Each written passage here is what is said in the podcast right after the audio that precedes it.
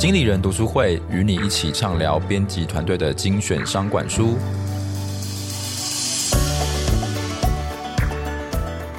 欢迎来到经理人读书会 Podcast，我是主持人经理人月刊记者卢廷熙。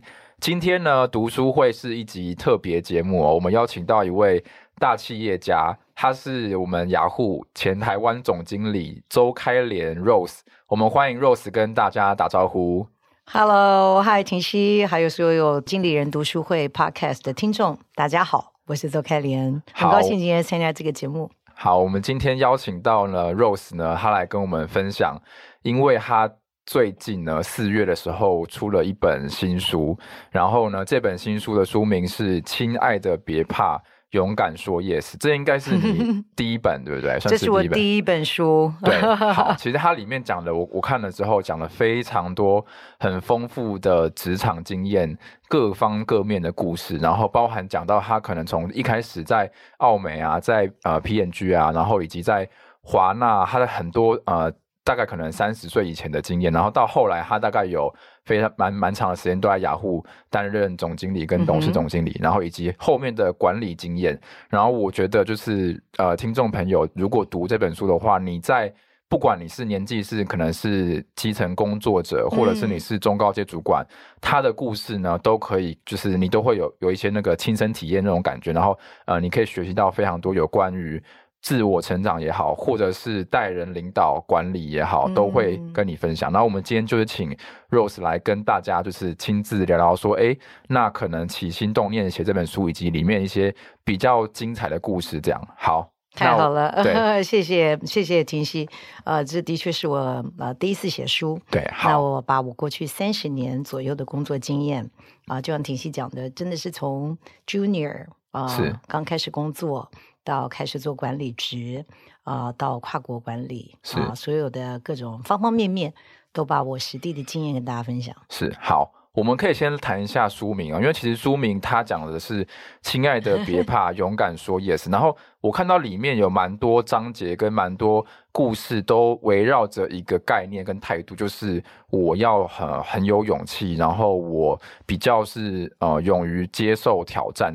这样子的一个一个价值观跟一个态度，然后其中有一个例子就是讲说，就是呃，Rose 他在一开始的时候，就是那个时候 eBay 他刚好那时候进来嘛，然后你们就决定说，哎，那雅虎我也要做拍卖这件事。嗯、可是其实你们应该算是也那时候也没有很没有很懂这块领域，嗯、可是你是没错，你就毅然决然说我要做这件事，可不可以先跟我们分享一下，哎，这个故事这样？好啊，哇，这个说说起来算是有蛮久以前，呃，那时候我两千年的时候加入雅虎，然后二零零一年的时候雅虎跟奇摩做了并购，是，这可能在台湾的在前一阶段的这个呃 Internet 的这个历史当中，应该蛮重要的一个里程碑，是，是一个国外公司跟跟国内的呃 Portal 两边等于做了整合之后，那当我们整合完了之后，我们。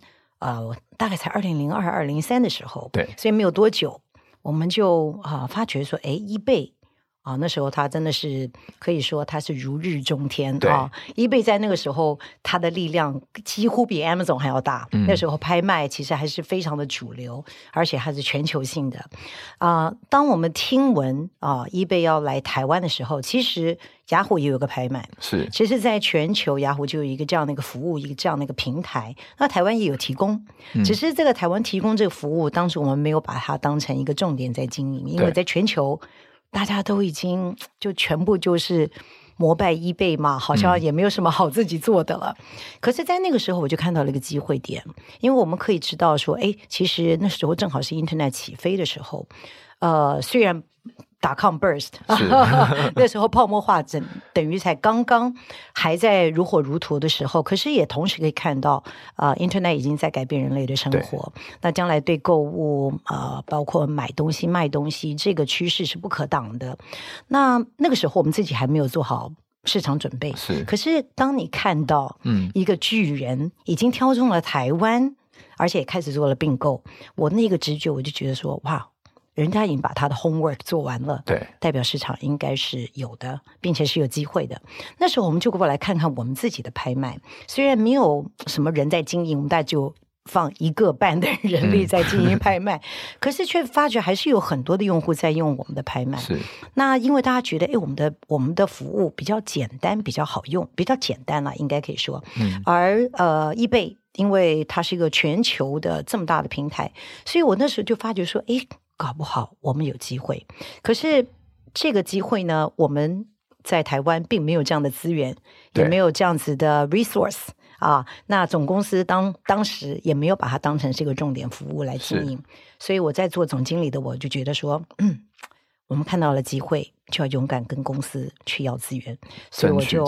嗯，我就跑到了美国去找我们的创办人，因为我们的创办人杨致远先生其实是在台湾出生的，对啊、哦，那所以我就觉得他可能会对台湾的市场特别有感觉，嗯、那所以我就选择了去找杨致远。其实杨致远并不是我直属的老板，我中间还隔了不到几百个人在我前面，可是我就觉得哎，可能会有机会跟他讨论这件事情啊、呃，非常幸运的，我们说服了老板，嗯、因此台湾才开始了做了拍卖，有了拍卖，我们才有了购物的并购。对，我们才把电商变成啊、呃、雅虎啊、呃，可能今天很多人看到雅虎想的，常常想的是电商。对，其实如果不是这个 deal 开始，大概我们很难会有这样后来的发展。哦嗯、后面才有一连串的，就像是购物中心啊这些。是是是，了解。所以其实那个时候等于说你是看到说，哎，好像市场有一个潜力，然后我们当时我们虽然没有资源，可是我觉得只要是我看到的一个蓝图，我就要勇敢去。去挑战这样子，对，因为我觉得同时我们要看到那个机会是不是你真的有可能性可以在这个机会当中创造一些什么东西。嗯，因为那时候雅虎奇摩并购了之后，我们啊、呃、真的就是台湾啊呃，呃最大的门户网站，所以有相当高的流量跟用户。是，所以是因为这个，再加上我们有很好的产品研发人员在台湾。嗯，我觉得你有好的 local 的 product。加上工程师，再加上你有强大的流量，我觉得这两个组合起来是是相当有机会让我们可以来抢攻这个市场的。嗯，如果没有一点什么东西，只是看到别人做我也做的话，我想不见得每一件事情都适合我们做。哦、了解，还所以还是看到自己的一些优势。优势。好，我跟大家讲一下，就是 Rose 他在雅虎的期间呢，有一个很厉害的一个数字，他是十年里面成长。业绩四十倍，然后非常厉害。然后那个时候我们刚刚讲到说，他就是 eBay 进军台湾之后，然后雅虎拍卖做完之后，那时候市占率也超过九成，然后也等于说就把 eBay 打败，打败了这样 对。好，我我想问一下说，就是呃，你在就是做这些决定的时候，这些勇气是？哦、呃，你原本性格就是这样吗？还是说其实是经过后天在职场做的环境的一些历练？因为还有另外一个故事是，你也跟杨创办人讲说一些那个询问升迁的机会。好，那时候你是看到他说 他打电话问你一个事情，然后你觉得他说他是要推荐某一个人当一个，那时候是那个位置是什么？亚洲，亚洲的亚洲的亚洲的头头这样，然后你就问他说，哎、欸，那。你就问他说我：“我你有想到我吗？”对，这个故事也可以跟我们分享一下。你要直接跟大老板这样说：“我要毛遂自荐这样子。”呀，yeah, 这个呃，这个第一个的就是因为呃，可能有拍卖的这些这些过往，对，然后也对创办人等于是不是完全的陌生，但是呃，就像你刚刚讲的，呃，其实有时候我们会自己觉得我们的工作其实做得还不错，你也会期待，嗯，很多人都会知道。可是呢，有时候我们往往会以为。为别人就会在有机会的时候第一个会想到你，嗯，可是常常不是这样的状况。哦嗯、那呃，这个是在我呃雅虎台湾已经做了七年了，对，其实真的我自己都必须说我在那时候做的真的很好，可能说是雅虎除了美国以外，已经成为美国以外最大的。海外市场，我们的营收超过英国、超过德国这些国家，所以我觉得哪有人不知道我做的很棒啊、嗯？OK，可是呢，可是当我们呃呃当这个亚洲那时候，正好有一个公司的重组，所以呃要把这个整个的亚太区把它整并起来。是那时候我大中华地区的呃老板刚刚离开，那我们就知道一定会有一些什么变化，可是不知道变化会是什么。所以有一天我在上班的时间，哎，突然很意外的。创办人没有跟我预先约好，就打了电话给我，嗯、然后就很委婉的问到说：“哎，你认不？你觉得某某人怎么样啊？”嗯、那哎呀，聪明如这个冰雪聪明的我，当然就了解老板讲他的意思，应该是说，哎，有没有可能他来做我老板？虽然老板没有明说，可是这个人也非常优秀。那时候他是等于是主要我们公司在做阿里巴巴，或许很多人会知道，雅虎在早年的时候啊、呃，投资了阿里巴巴十亿美金，并且把整个的中国的市场啊、呃、给了阿里巴巴，并且我们成为他的大股东。其实这位同事就是 lead 这样的一个重要的 project，而且做的非常棒。那我老板就提的就是这个人的名字。我那时候真的，我就感觉说，哎，可是他很棒啊，嗯，一个美国人，但他从来没有做过 operation，他一直在做企业并购的。是 OK，我我人就在亚洲，我是亚洲人，我做的也不错啊，嗯，所以我那时候就跟我自己讲说，啊，我一定要说。就是你要争取，我一定要争取。所以我就就直接讲，我当场，我当场就说：“Jerry，你有想过我吗？”他愣到了，嗯、然后他就嗯，他说：“让我想想，我再我再告诉你。”嗯啊，我想呃，这个对我来说真的是一个很很关键的，至少在我在雅虎的职涯里面，是因为这一次，因为我主动做了这个要求的时候，其实不见得是要求，只是让老板。也在考虑一下有没有别的机会。嗯，他就把亚洲就分为两个区域，让我负责北亚，就是日本、韩国、台湾、香港，然后把澳洲跟纽西兰也给了我，然后让我这位同事就负责所有的新兴市场，包括东南亚、印度啊，还有拉丁美洲。是，呃，然后两年之后，我就把整个亚洲整并起来给了我，所以。如果没有这一次的机会，我可能一直还是会在台湾。他们看你台湾做的也不错啊，嗯、你就继续做啊，又搞电商，又搞什么，自己做的还挺开心的。嗯，但是我就觉得说，这个经验我真的，呃，你刚刚问我说，诶，是我呃天生就比较有勇气呢，还是什么？呃，我不敢说每个人的个性没有关系，但是呢，呃，如果我真的回头来想，我觉得我们每一个人可能个性上，其实我们都有。我们的比较内向的部分是一定也有那个外自信跟外显的部分，而是我们有没有常常去磨练它？嗯，我们有没有常锻炼它？嗯，呃，其实我如果过来想，哎，我有这种勇气，敢站在别人的面前。其实你说毛遂自荐也好，或者简单的在一个会议里，你敢不敢发声问问题？嗯，甚至人家说，哎，呃。谁想要干什么？你会不会第一个站在前面说“我来做”？嗯，其实这些都是某一种程度的，你愿意去承担多一点的责任，是，以及你愿意被人看到。嗯，有没有风险？当然有风险。我第一次做的时候，我已经想不起来是什么时候了。嗯，可能我小学一年级，老师说你要不要做班长，我第一次说 yes 的时候，可能就造就了你后来很多的机会。嗯，其实你如果每一个人都想想看。我们在求学的过程，对我们在工作的过程，真的是没人问我们，让我们说 yes 的机会呢？还是我们犹疑了？哦、我们想想看说，说这值得吗？我们想想看说，说我我 ready 了吗？嗯，或者觉得说他是真的吗？嗯、我们有很多的内心的声音，让我们可能就觉得这个东西不见得有往前。可是我可能在很多的这个机会上，我觉得。只要你跨出去，对，你绝对不会输的。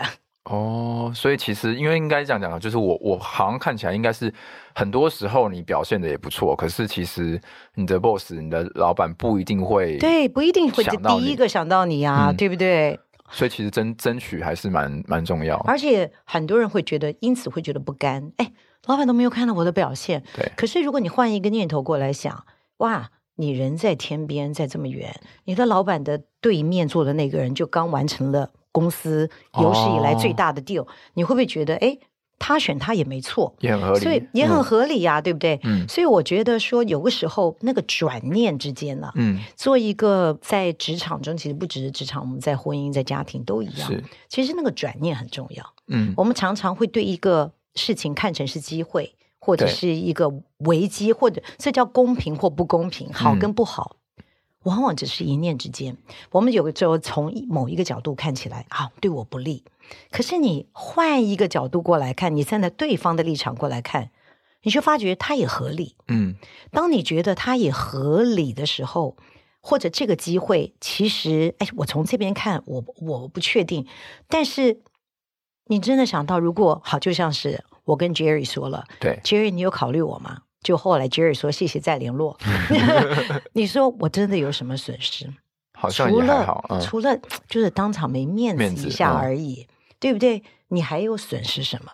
其实你真的没有损失，你唯一你还有一个机会是让你的老板发觉哦，我下面有个员工，他非常的积极，嗯，他非常的有进取心，嗯，嗯，嗯，并且他。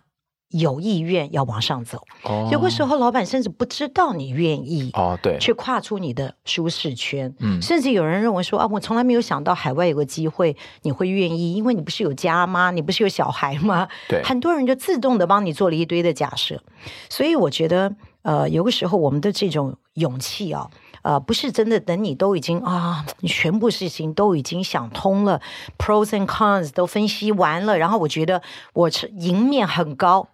我才去做这件事，嗯、当然有一些事情的确需要深思熟虑，嗯，但是很多的时候，我觉得我们机会来了，把握那个机会是把握那个机会，即便你没有达到一百分，对，你也绝对会比你从来没跨出一步还要好，这件事情还要好哦。了解，好，我们我们在那新书里面，我有看到一个另外一个概念，就是你刚刚也有讲到说，就是其实，在这种比较呃积极进取的这种。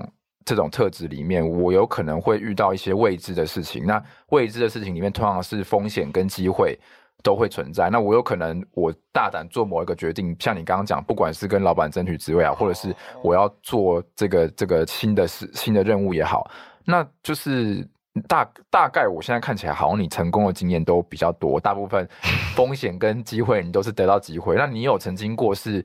就是比较风险比较高，然后或者是曾经比较焦虑或者失败，有这样子的故事过吗？还是说，其实很多耶，很多是不是？其实非常多。其实你想在工作当中，呃呃，你会希望公司支持你去做的，或是你的主管能不能让你 try 这个的，或者是对，其实这种想法多的。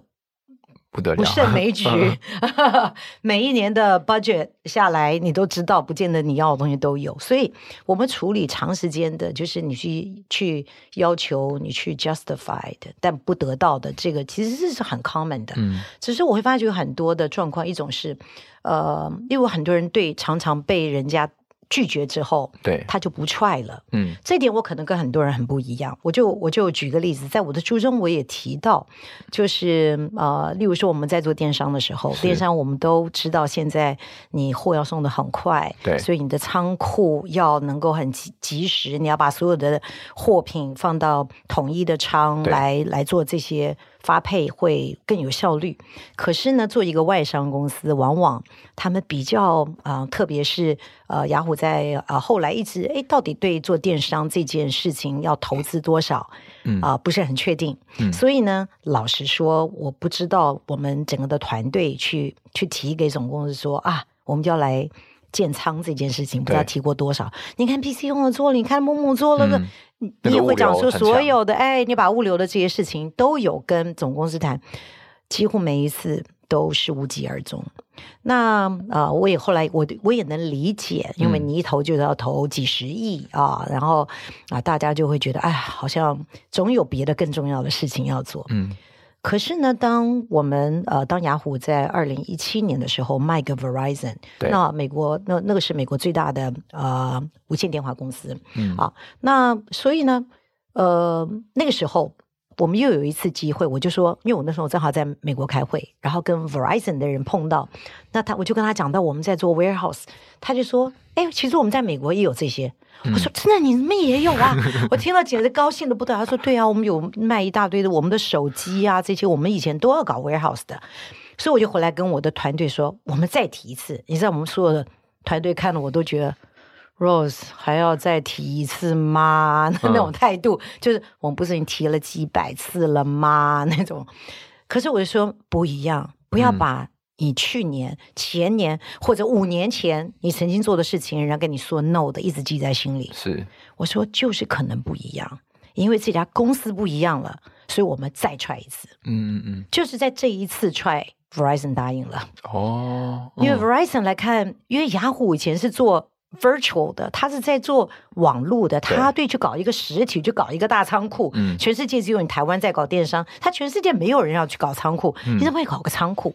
可是对 Verizon，他一堆仓库，他觉得这是很合理的。嗯嗯嗯。所以这让我就学到了很重要一个，就是有的时候我们碰到的挫折，对，如果我们很容易就把它定位是叫挫折，嗯，你就会觉得啊，算了算了，不要了。我往往会让我的同事觉得最诧异的就是。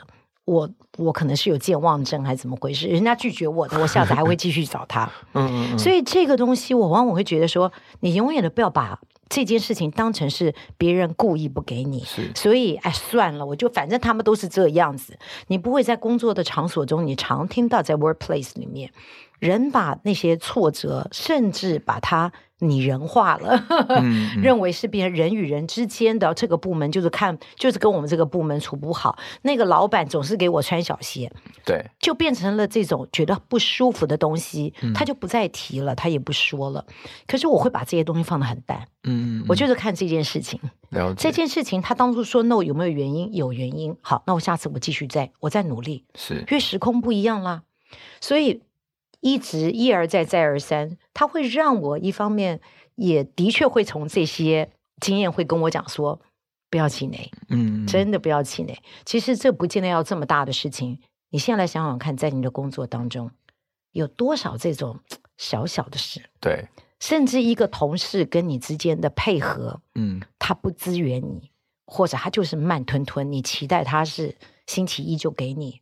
他就说他还没做这种事，在我们的办公室是每一天，对不对？每一个人的职场天天都发生。对，你怎么把这些所谓的拒绝，你怎么把那些的不顺利，你怎么把你做的要求，人家没有很认真的对待这些东西，不当成伤害，不当成挫折，嗯嗯，只当成它就是一件事。你明天继续努力。是，那你会发觉这个会。让你对这些焦虑感会不会有焦虑？我们都是人，当然会有焦虑，会会会为这个能不能成这件事，心里会挂念，甚至当不成的时候，我有很多时候也是不成啊。嗯，我也曾经跟公司说啊，你为什么不把成品？我在我的脑海中，这太清楚了。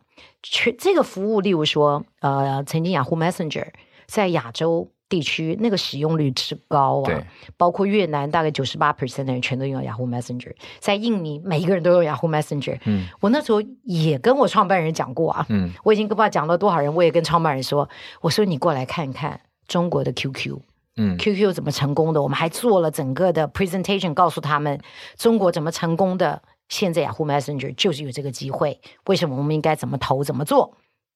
结果？听不，他们听不是很懂，因为他们真的对那个环境市场的那种 dynamic 很不一样。嗯，美国的市场环境真的跟中国或者我们在亚洲很不一样，所以呢，他们不能理解。然后我也建议过，嗯、哎，组织可以怎么改？我说你不如把 PM 放在亚洲，对，你放印度都好，嗯，你就放印度，给我个印度的 PM，让 Messenger 让亚洲来 run 给你看，嗯，OK，可是。一个公司要做决定，永远是要考虑的面向很多，他很难把一个 product 就丢到亚洲，而全球是别的方法。所以我们碰到挫折也很多，嗯，但是我也常常看到，就是因为我们这种 can do，你一直不放弃的时候，它会影响你整个团队，它会变成一种文化，嗯，就是让大家不会只要碰到事情就说哎算了，嗯，而是你碰到事情这个机会。例如说雅虎 TV，OK，啊啊，在后来的几年，雅虎 TV 成为呃雅虎非常重要在影音方面非常重要的一个节目。那这也是真的可以说，雅虎在美国，在全球各个地方。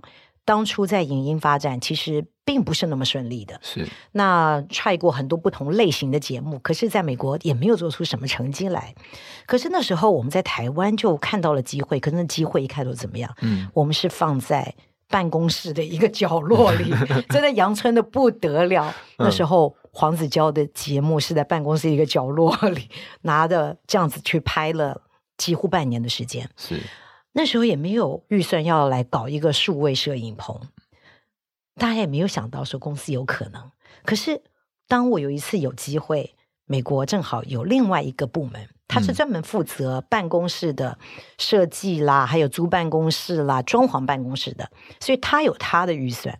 结果他就来跟我讲说：“啊，Rosa，我要帮你们台湾的办公室做什么做什么。”我一听，我说：“哎，你不要做那些好不好？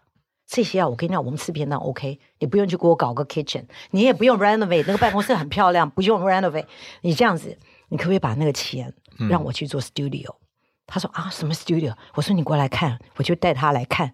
这就是我们目前的 studio，这就是雅虎很多包括政治人物，包括我们的市长，我们的我们的我们的所有的行政院长会来的地方，就是这个 corner。你觉得怎么样啊？他觉得这太可怕了，吓死人了嘛。那我说这样子。我们可不可以把你的预算挪过来做我的 studio？然后他就答应了。他就说：“好，你来做一个 proposal。”所以我就做给我们的 CFO，我就告诉他投资这个会有多少 return，嗯，我会帮你赚多少钱。然后呢，我们为什么在策略的意义以及在财务的意义上，为什么钱放在这里，对，比放在厨房，嗯，值得？所以呢，哎，果然，我觉得这就是我们大家一直都有那个 can do 的，嗯，不是看到这不是我的预算，这不干我的事，这而不会而看到，哎，这是机会，这是 opportunity，我就 try，嗯，我们有 try 的权利，就如同别人有拒绝我跟接受我们的权利。嗯嗯嗯，我们各自在不同的角色，但我要做我这个角色该做的。嗯，其实你这样子的呃，这个特质会影响到整个团队的，非常。其实大家后来就会开发，因为你刚刚说有一些你底下的人说，哎，怎么还要再提一次？结果 你这样子讲之后，他们可能之后他们在工作上面也会有这样子的态度。对，其实像我我在工作，虽然我资历比较浅，可是像我们以前我们比如说我们做杂志，我们会提这个封面的企划。每每个月都会开题目会给大老板。我们后来也发现说，其实我曾经在两年前提过某一个题目，他拒绝。哎，其实我们后来两年后再提一次就，就就有机会。那老板可能觉得，哎，这个时空背景不一样，我这个题目让你过。所以其实。我觉得你讲的那个，我我们自己小工作的例子都会有一样的概念，就是我不要因为说我曾经这个题目被拒绝过，我就放弃。其实其实是还有机会。对，嗯嗯，尤其不要带着疤痕跟伤痕，嗯、对过来看以前这些小小的拒绝。嗯嗯嗯，好。然后我想要问一下，就是有关比较像是呃给年轻人职涯的建议，就是因为其实你在比较早期的时候，你有做过蛮多份的工作，这样，然后到后面你才到雅虎，可能确定说，哎，我在雅虎待可能是比较觉得我这个地方对了这样。嗯、那我想问一下 Rose 说，就是呃，如果你要给比较年轻的职场工作者建议的话，嗯、在在职涯上面的转换是应该是说我顺着自己的心吗？还是说我勇于多尝试多改变？嗯、大概会有怎么样的一些呃建议？这样。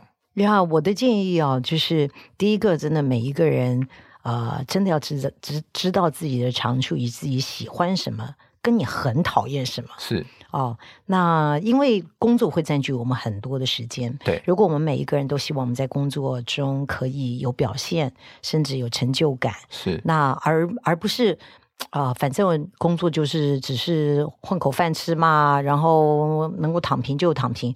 我常觉得这些现象往往是因为他已经觉得机会不大。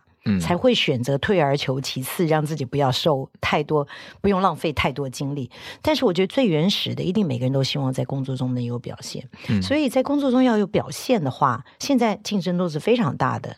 如果你可以找到对的环境，我所谓对的环境啊、呃，其实很重要一部分包括这个产业像一个什么样的产业？它是一个快速的产业，还是慢的产业？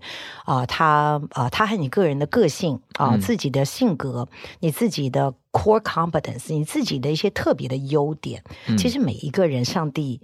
都给我们一些很特殊的一些才华，嗯，那个才华有时候我们会觉得我们比较羡慕那种很外显的才华，对，啊、哦，例如他很会说话啦，他看起来就像那叫那也都是很外显的，嗯、可是也有人非常细腻，非常有耐心，哇，这样的才华，你知道一般人好像不把它当成才华，但是他绝对是才华，你知道吗？嗯嗯、甚至我都觉得像你们会用文字的人。你不知道，在我们这种不擅长写东西的人眼中，这是多大的才华！你可以从别人的谈话中快速的抓到重点。你说这不叫才华吗？这不是长处吗？这绝对是很大的长处，而且他用到的地方绝对比你想象中的还要多。嗯，绝对不只有啊，做记者、做文字工作者才需要这个能力。是，其实，在职场中，每一个人都需要这种能力。嗯，所以第一个就是了解你个人。了解自己，而且第二个很重要，要看重自己的价值。嗯，我真的发觉很多人没把自己的价值看对。嗯，总觉得自己不怎么样，总觉得自己很平凡。嗯，OK，其实我刚刚讲到很多都是很不凡的，嗯，你自己觉得呢很一般般，可是从另外一个人的眼光，哇，这就是宝贝啊。嗯、那再来呢，当你在找工作的时候，我觉得呃，一方面是你你在工作的环境当中，当然啦，特别是呃刚在职场或者你换了一个新的工作，你一定有一个阶段是你是要把马步给蹲好，对。往往我们会开始 enjoy 我们工作的时候，是当我们都熟练了。嗯，当我们开始可以 master 这个工作的时候，你就开始觉得，哇，我就可以好像可以发挥了。你什么都还不会的时候，怎么会有发挥感？你不发挥，怎么会觉得很爽呢？很难嘛。嗯嗯嗯。所以呢，这一定是有，一定会有时间的。但是如果你在这个过程当中，你就发觉好像不对，不管是跟你的个性不合，会有个时候哦，我们常常。不是跟这个公司不合，只是跟这个老板不合。对，有时候人常常发生，嗯、那你就要过来看，当然也要帮我们过来看，说，哎，不是老板都是错，而且你也不会全天下都要找到那个跟你妈急得不得了的人，你才能好好去上班，嗯、对不对？对，一定。那只要这个老老板如果真的有问题，或者是老板真的他可能人真的有问题，那你真的不要客气，包括说，哎，公司还有没有别的机会？嗯，不然就是另外再找工作，嗯，不然你浪费自己的功夫，其实也没有意义。那有个时候，其实老板是你就是需要适应他，对，甚至你要跟老板重新去建立关系。所以我觉得在职场当中，不管我们在做什么样的位置，我们都要记住一件事：职场怎么样，最后都离不开在做人。嗯嗯嗯，你在下面，你要对向上管理，上面的人向下管理，平行之间。大家同才的管理，团队管理，团队的管理，其实都是要做人。嗯、做人不是那种哎呀，大家都感觉你很好，我喜欢你才要做人，而是做人是能够从别人的立场去看事情，是，并且用一个比较成熟的态度去面对大家有不同意见的时候。嗯，哦，就换位思考这样，换位思考，嗯、并且能够用成熟的态度去面对大家不一样的看法。嗯，那如果你可以这样做的时候，其实你就是一个可以很成熟的去做人，然后你也会愿意站在别人的立场去看自己。这样子的话，我觉得在找工作的时候，呃，工作的确是滚石，多多少少也有点滚石不生苔。你总是要在某一个程度可以磨出一些你知道到底适合不适合。但是如果真的不适合，也千万不要浪费功夫。嗯嗯嗯，我觉得就勇敢说再见。嗯。啊、呃，还有很多的别的机会，所以呃，所以我我在三十岁以前换过四个工作，对啊、呃，所以呃，有的工作真的只有做半年，我就觉得真的就跟我跟我不合而已。嗯、那所以，所以我觉得呃，非常鼓励大家在职场的初期很用心的去工作，是，千万不要太早就宣布。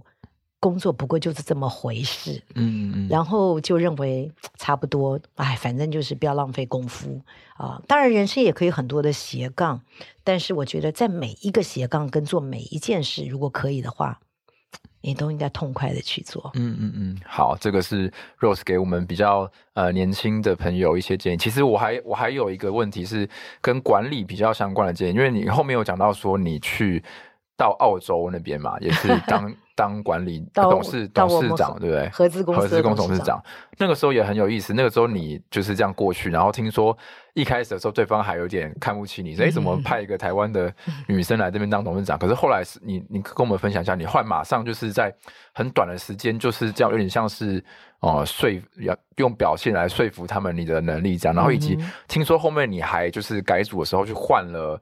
对方的 CEO，对我，我觉得这个是也也给我们比较中高阶的听众朋友一些建议，是说，哎，那在管理上面的话，你是大概怎么样做决定？你刚去你就把人家 CEO 换掉，这样对？当然不是没有理由的就把人家换掉。呃，对，这个是我的呃，刚才就是呃，当我有了机会去去负责台湾以户以外的业务，是 actually 让我觉得最。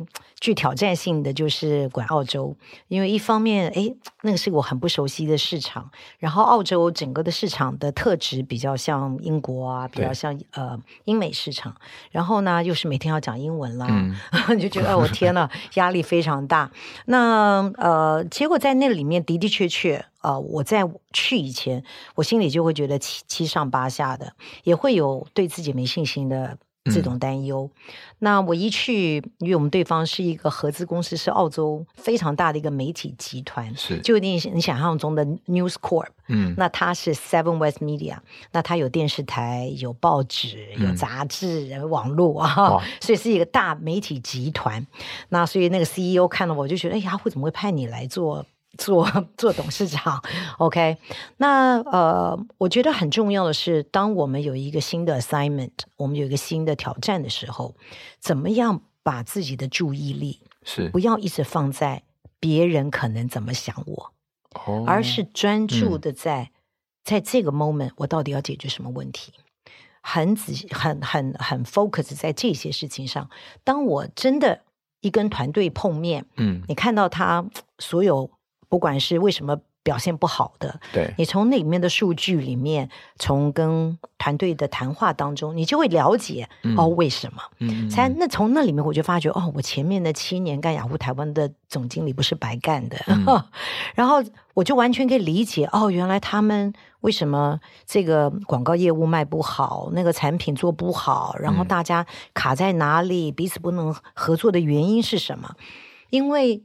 它还是跟我们的 business 的本质是一样的，就是相似。哎，只不过要换成英文讲，然后是在澳洲的市场，嗯、那个数字多多少少改一点而已，概念其实都是一样的。我就发觉，只要你不要一直被自己内心的恐惧嗯占据了，嗯、其实你可以把你的能力完全发挥出来的。哦，当你发挥出来的时候，其实每个人都看得到。哎，嗯，即便我们的英文绝对不如人家讲得好，嗯，可是你会发现没有人 care，嗯。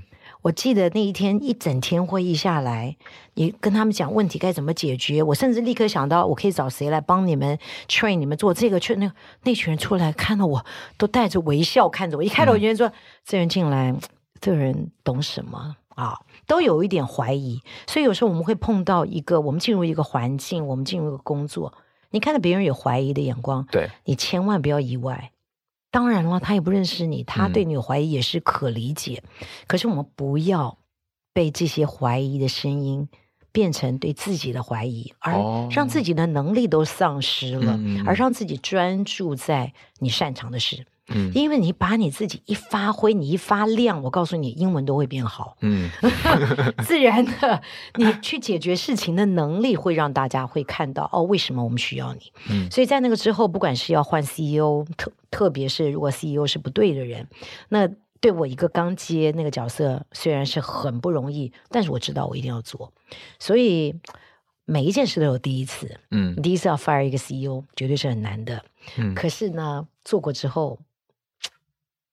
也不过就这样子，嗯，就是你知道你是为什么做，那你怎么可以用一个最好的态度，嗯，最尊重人的方式，是去把它好好做完，嗯，所以其实是就是算是说，哦，我到一个新的环境，我是就事论事，然后比较专注在问题上面，就不要去管说别人是别人怎么看我了，把那个降低这样。因为那个会影很，那个情绪会影响很大嘛，非常影响。人家这样看你的，你你凭什么来这样那种感觉？对，然后你就会发觉，你讲每一句话都讲，哎，我刚刚讲的有没有讲对啊？哎，我这个话，哎，那个那个，你就会很没自信。嗯、对。可是当你 focus 在那个事情的时候，哎，很多事情一步一步，自然他就会开始去了解哦，你的你的特性哦，然后就会尊重你有的一些能力。嗯嗯嗯，哎，那像我我好奇是说，比如说在换 CEO 这个时候，因为你是你是真的觉得说他的就是他目前做的事情可能不如不如你想要的，没办法达到你的那个目标，所以你是很理性的跟他这样子。那但是在做这个决定的时候，在沟通上面的时候，是不是还是会很困难？人家觉得就是那个那个美感要怎么样拿捏这样？嗯。呃，我想一个人一个 CEO 做的好跟不好，他应该自己很清楚。嗯，那很少人会会针对一个表现不错的 CEO 跟他说：“我觉得你不适合。”所以，第一，这些事情都不应该是意外。嗯，然后第二个就是，其实我们在管理的工作当中，很重要的就是，老板不喜欢意外，也不要让你员工有意外。嗯，他的好跟不好都不应该是到一年到最后一天突然在。Performance review 的时候，突然告诉你一大堆你从来没听过的事情。嗯，对。他应该在平常，他就会听到你讲。所以当我在看这个 CEO 很不接地气，然后虽然他是对广告业非常了解，但他对数位一无一无所知。嗯，他很有经验，他甚至卖过广告公司，在纽约的大型广告公司都干过 CEO 的这种人。嗯，可是他对数位真的不了解啊。嗯，所以你多问他几个问题，你就知道他没有办法去 handle 这些事情。嗯，所以第一，他不会意外。是。第二个，哦、你也不要让他跟你见面的那一天，你是丢一个炸弹给他，让他从来让他措手不及。嗯，你多多少少说，你可以用 email，你可以用一些方式跟他说。Well，我真的 I'm I'm concerned，我很担心。嗯、OK，呃，这个是不是一个对的？我所以你跟我需要好好谈一谈。嗯嗯嗯。我跟你讲，大家都知道你是什么意思。嗯嗯。所以他自己几多多少少也会去想。OK，他可能跟我谈什么是要我走，要我怎么怎么？放心，你只要好好的。跟对方让他有心理准备，嗯，其实这个东西就变成是一个呃比较成熟的对话。是了解，好，所以这个就是我们 Rose 给我们在管理上面的一些故事分享。然后我最后想问一下，就是因为其实也会蛮多人呃听到你的故事，可能是呃比较是跟呃工作跟生活平衡相关的一些建议，就是像是比如说你可能要顾家庭，然后同时又要工作，那这种情况下。呃，两头都要，你要讲蜡蜡烛两头烧这样子，嗯、就是你平常不管你是在一开始，或是到你职涯比较后期，要到退休的时候，你你觉得说你自己是怎么样取得这两者之间的平衡？这样？嗯，对，我想很多人都在谈这个 work-life balance 的平衡的事情。啊、呃，好像呃，我的经验是啊，平衡不是五十 percent，五十 percent 叫平衡，嗯，啊、当我们在工作的时候，的确，他可能就花了我八十五 percent 的时间。那呃，我觉得，当然，如果说你你的家庭有小孩啊，呃，呃，这真的是可能你人生中比你工作还要重要的关系。对，我常常看到是呃，我们每一个人最后看到的是我们这一生呃。重要的人际关系，是我们怎么一直在好好的经营这些关系，嗯、包括跟我们的家人的关系，跟我们的丈夫、妻子、孩子的关系，跟我们的同事、老板的关系，在我看他 eventually，他他都是关系。嗯，所以要去顾好关系，其实你看，我们有很多我们很好的朋友，也不见得是你可以天天都腻在一起才是好朋友。对，但是如果说你在乎这个关系，你真的有很多的方式。可以让对方知道你真的很爱他，或者你真的很关心他。嗯，这个东西是很重要的。嗯，所以当我们在很忙的时候，我过去，呃，啊，哇，后来真的是一年都是出差二三十次的这种状况之下，这么多，对呀、啊，所以真的很难啊、呃，有很多的时间去陪伴孩子。所以当当我会看到小孩，当然一定会有一些经过青少年的一些一些一些挣扎的时候，做妈妈的凭良心啊，心里真的也会很担心。但是今天我回过头来看，经历完了这这一切，然后也看到孩子经过叛逆，然后也自我搜索到，嗯、也找到他自己的方向。我再回头来看，其实我常觉得说，做一个好父母啊。真的是那个身教真的很重要，一个是身教，嗯、一个是陪伴。嗯，就是陪伴不是一直每天二十四小时陪着他就是好的陪伴，对，而是真的是可以愿意陪伴他，听他讲，然后给他给他一些 support，嗯，然后尊重他，接纳他的状况，嗯，并且让他可以做决定。那这些东西其实不知不觉的对孩子的影响可能胜过于。嗯，我到底有没有一天到晚都在家？他随时都看得到我。嗯嗯嗯。啊，所以等我能够有时间了，可能今天在呃这个呃听这个节目的听众，你说啊，我每天都忙进忙出，我根本没有这么多的时间。我说你心里千万不要对自己觉得第一，不要责怪自己。嗯。然后也不要认为你会把孩子搞砸。有时候我们常常会说啊，我会把这搞砸，那搞砸。我跟你讲，没有这么容易搞砸的。嗯，你好好，你只要真心的对他，而且可以对孩子很坦诚的说话。嗯，像我，呃，我觉得我跟孩子的关系后来越来越好。我今天真的必须说，我们的孩子可以一直的说，哎，妈妈、爸爸，我们我们的家庭关系真的，他们觉得非常好。我跟我老公都是工作很忙的人，嗯，可是等到我们可以。跟他们在一起的时候，就是能够在一起多玩，一起多玩一玩。嗯，玩不只是旅游，我们是周末能有空就一起什么打个大老二，然后然后就是玩个桌游，嗯、然后就你能够跟他在一起多玩一玩，嗯、然后让他可以呃多听你自然的谈话。像我很多的会跟一些成人的谈话，是我会把我的孩子带在旁边。嗯嗯嗯。其实很多你的教育不一定都是你在做。嗯嗯嗯。其实我的孩子很多的启蒙不是我给他的，嗯，而是他看到了别人，你知道，所以。其实上班族的爸爸妈妈哦，你千万不要以为你你比不上那些全职的爸爸妈妈，是好像能给你的小孩是更少的。不，我们给的养分是更多的，嗯、是不一样的。嗯，多把你的世界带给孩子看到，是好的工作态度，然后跟呃不同的产产业的朋友，像我有时候我在国外出差的时候，我女儿也在美国念大学的时候。我会叫他来来一起来，我的 CEO 老板跟我喝个咖啡。我说我可以把我女儿带来吗？嗯嗯嗯嗯，我就让我女儿可以坐在一起，可以听我 CEO 讲话。我觉得他有多少机会可以这样子？嗯，对不对？你不见得要 CEO，anybody。对，所以我觉得有太多的机会，我们都有机会成为一个好父母当中可以做的事情。所以我觉得 work-life balance 它绝对不是一个。一个很静态的东西啊、嗯哦，要几趴他才好，或者是什么事都不能 miss 掉，这才是好父母。嗯，而是我们是真的有没有用心？是，然后孩子其实都会知道。是哦，这个这个真的讲的很好，就是其实不是很。